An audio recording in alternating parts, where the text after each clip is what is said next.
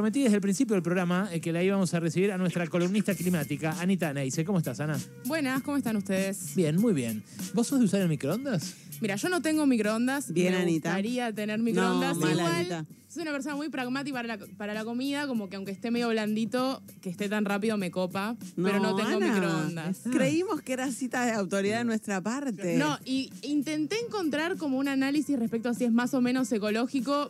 O sea, yo tiendo a pensar que tener microondas es menos ecológico. ¿Por qué? Al revés. Bueno, Gasta te- menos energía que el horno eléctrico de Wall. Claro, pero sí, o sea, es co- ah, bueno, ¿es versus el horno eléctrico la cosa? no, Sí, no, sí. es No, porque microondas tenés sí o horno- no, no la si tenés horno a confundas. gas- No. Estos quieren, estos quieren escuchar, estos quieren, quieren calentar una, una taza de leche o una taza de café en un microondas te- cuando tenés una Prende la hornalla. hornalla. Prende la amigo. hornalla, claro. Ah, un Tenés- jarrito. Yo Están diría perforando que- la Patagonia. O sea, si ¿eh? Te sumás están perforando la Patagonia, vos te la están Si, perforando. su- si sumás electrodomésticos es Nosotros menos ecológico. Es menos ecológico porque toda la huella de producir ese microondas no lo puedes comparar contra ese ratito más de energía que usás del horno a gas.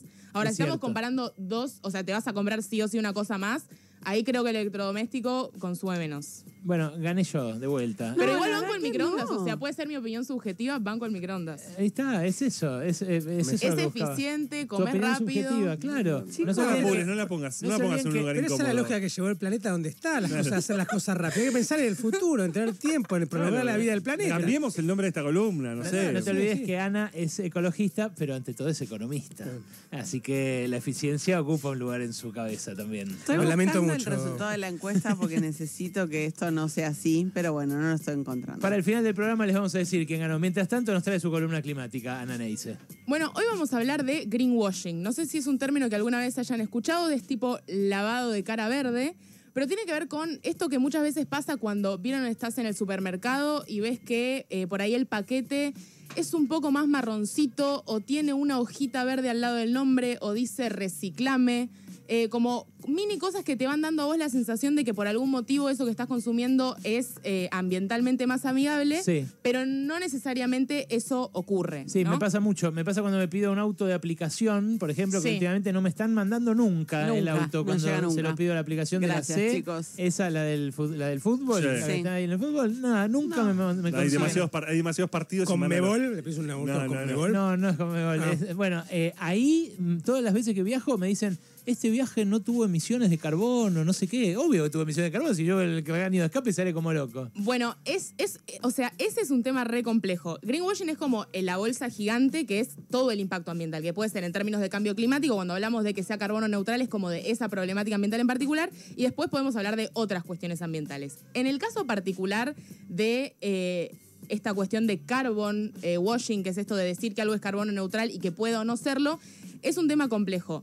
La definición de carbono neutral tiene que ver con que un bien o un país o puede aplicar a cualquier cosa a lo largo de todo el proceso sea neto en emisiones de carbono. Esto significa que, eh, por un lado, uno contabiliza cuánto emite un país, la producción de un producto, y cuánto absorbe, por ejemplo, un país a través de sus humedales o de sus bosques. En el caso de los productos, lo que sucede a veces es que las empresas no tienen las tecnologías o no tienen el acceso a hacer que ese proceso de producción sea inherentemente eh, bajo en emisiones, por ejemplo, porque electromovilidad en Argentina no está muy desarrollada. Entonces lo que hacen es hacer offsetting, se llama, que es compensación.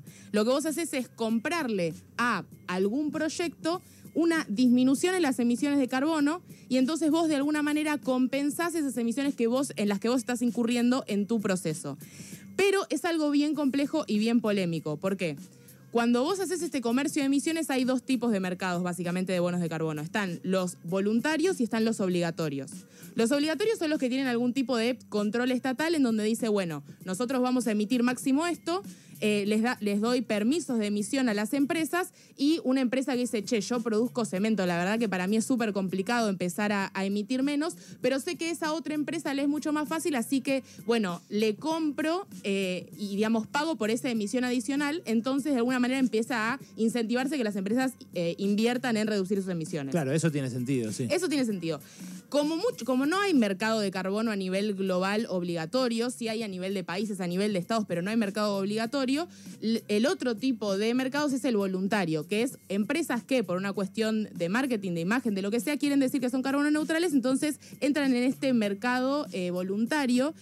Y ahí la cuestión es que, bueno, los controles para que eso efectivamente sea así son más bien complejos, ¿no? Porque uno tiene que comprobar, primero, adicionalidad. O sea, vos tenés que comprobar que esa emisión de carbono que vos estás comprando no se hubiera producido si vos no la estuvieras Claro, compensando. sí. Y ahí hay historias graciosas porque, por ejemplo, empresas como Disney fueron encontradas haciendo, por ejemplo, que ellos decían, bueno, yo voy a proteger este bosque súper importante en el estado de Pensilvania, ¿no?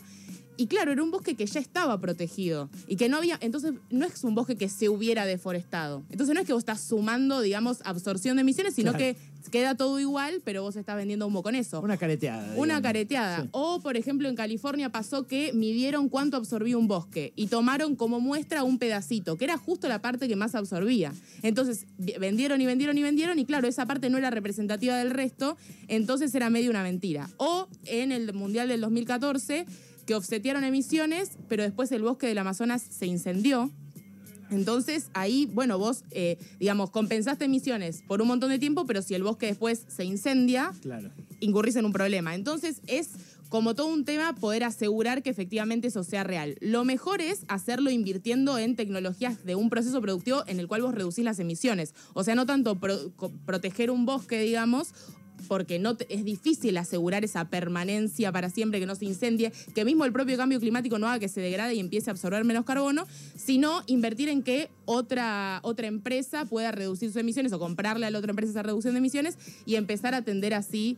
eh, la cuestión es que también el greenwashing es medio subjetivo, porque por ejemplo, hay una conocida marca de comida rápida que en un momento cambió su logo a verde y Ajá. decía Going Green, no sé qué. Sí. Y hacía algunas cosas como que, bueno, reciclaba el aceite para combustibles, pero ahora, comparado al nivel de responsabilidad y de tamaño de la empresa, es como que eso que estaba haciendo, que era re chiquito, Claro. no justifica todo el rebranding en todo el mundo y pasar a ser verde. Mm. Y de repente, si vos me decís, bueno, es una cadena de parrillas de acá, che, es re revolucionario que estén reutilizando ese aceite. Entonces Claro. es como que es medio subjetivo qué es greenwashing y qué no. Lo que no debería pasar es que por decir, bueno, eso es toda una chantada y es todo lo mismo, y que al fin y al cabo termine siendo peor intentar hacer algo por el ambiente que no hacerlo. Totalmente. Es eh, bienvenido todo esfuerzo, pero estén precavidos, precavidas, porque puede pasar que en vez de cuidar el ambiente estén haciendo esto que nos enseñó hoy Ana. Greenwashing. Gracias, Anita. Gracias a ustedes. Nos vamos, chiques. Lo último de Noé. Ayer a la tarde Alberto Fernández estaba en Neuquén, hubo una protesta de las comunidades mapuche locales, el presidente las recibió y según lo que trascendió de ese encuentro acordaron eh, restituir las mesas de diálogo que había en su momento implementado Sabina Frederick y que luego fueron desmontadas por el